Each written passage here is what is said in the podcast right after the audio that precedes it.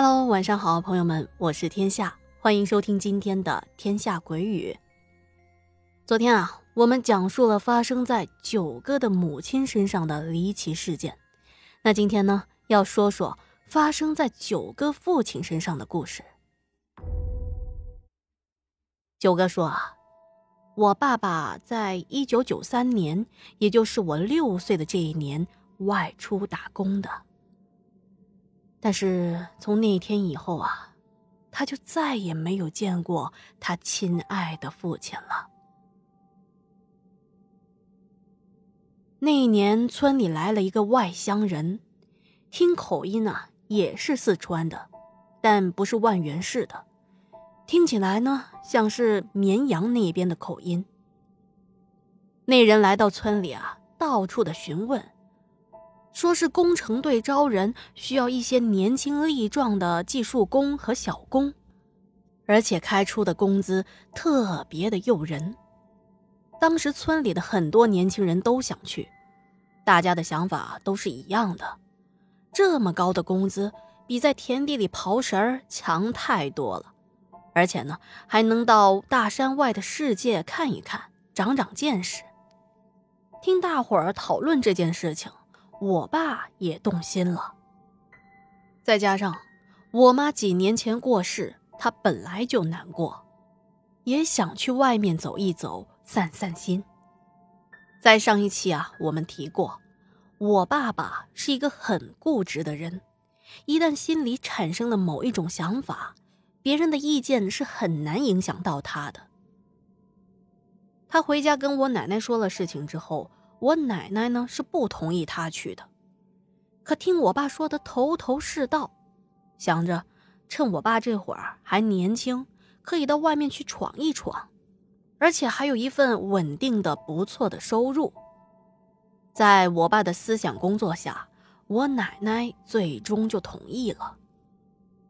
接下来啊，我爸把家里的事情都安排好，先是把家里的田地的一部分承包出去。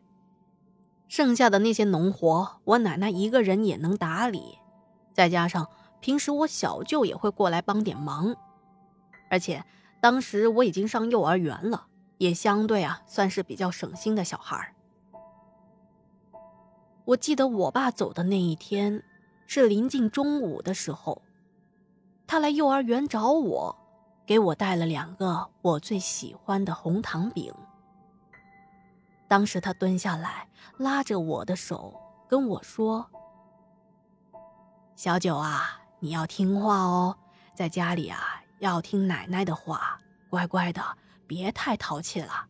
爸爸过几天就回来了，等爸爸回来了，给你带玩具啊。”想到这几天都不能见到爸爸，我有一些难过。可是，一想到爸爸回来还会给我带礼物，我也就勉强的答应了，可我万万没有想到啊，这会是我和爸爸最后的一次见面。在那个通信不方便的年代，而且我家又是在山里，家里也没安装什么电话。我爸走了之后，我们也不知道要上哪里才能联络到他。他也从来没给家里写过信，也没往村里打过电话来找我们之类的。一直到我长大，还是没有爸爸任何的音讯。一开始啊，我问奶奶：“我说爸爸怎么还不回来呀？”起初奶奶呢也是跟我一起猜测，啊，说可能是爸爸工作太忙了，被事情耽搁了吧。可是快过年了。别人家外出打工的爸爸都回来了，我爸还是没有回来。而且奇怪的是，那一年同村的跟他同一批出去的，都也没回过家里。就这样，一年、两年，我渐渐的长大了。我经常在想，是不是爸爸不要我和奶奶了呢？可是那天他明明说过他会回来的呀，我也不相信我爸就这么抛弃了我们。但是日子一天天的过去了，这个现实我们也不得不接受。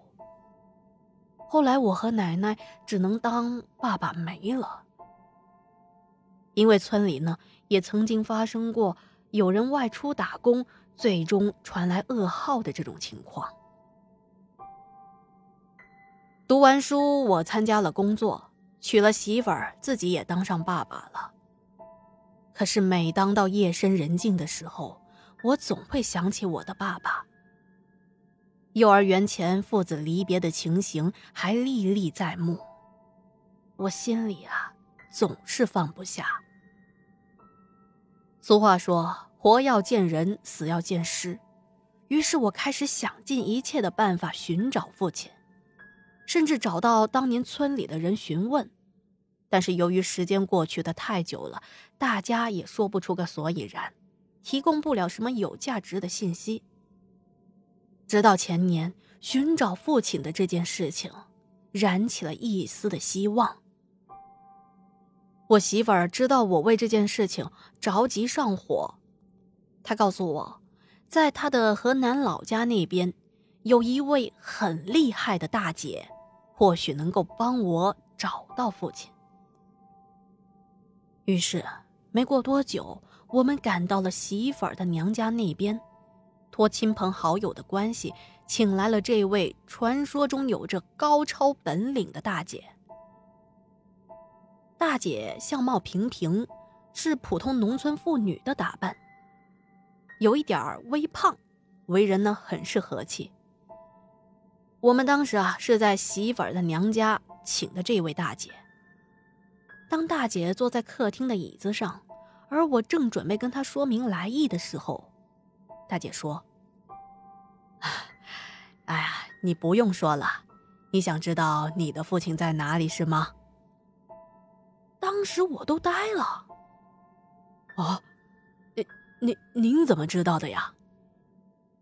大姐爽朗一笑：“。”哈 哈刚才啊，在来的路上，你岳父已经跟我说过啦。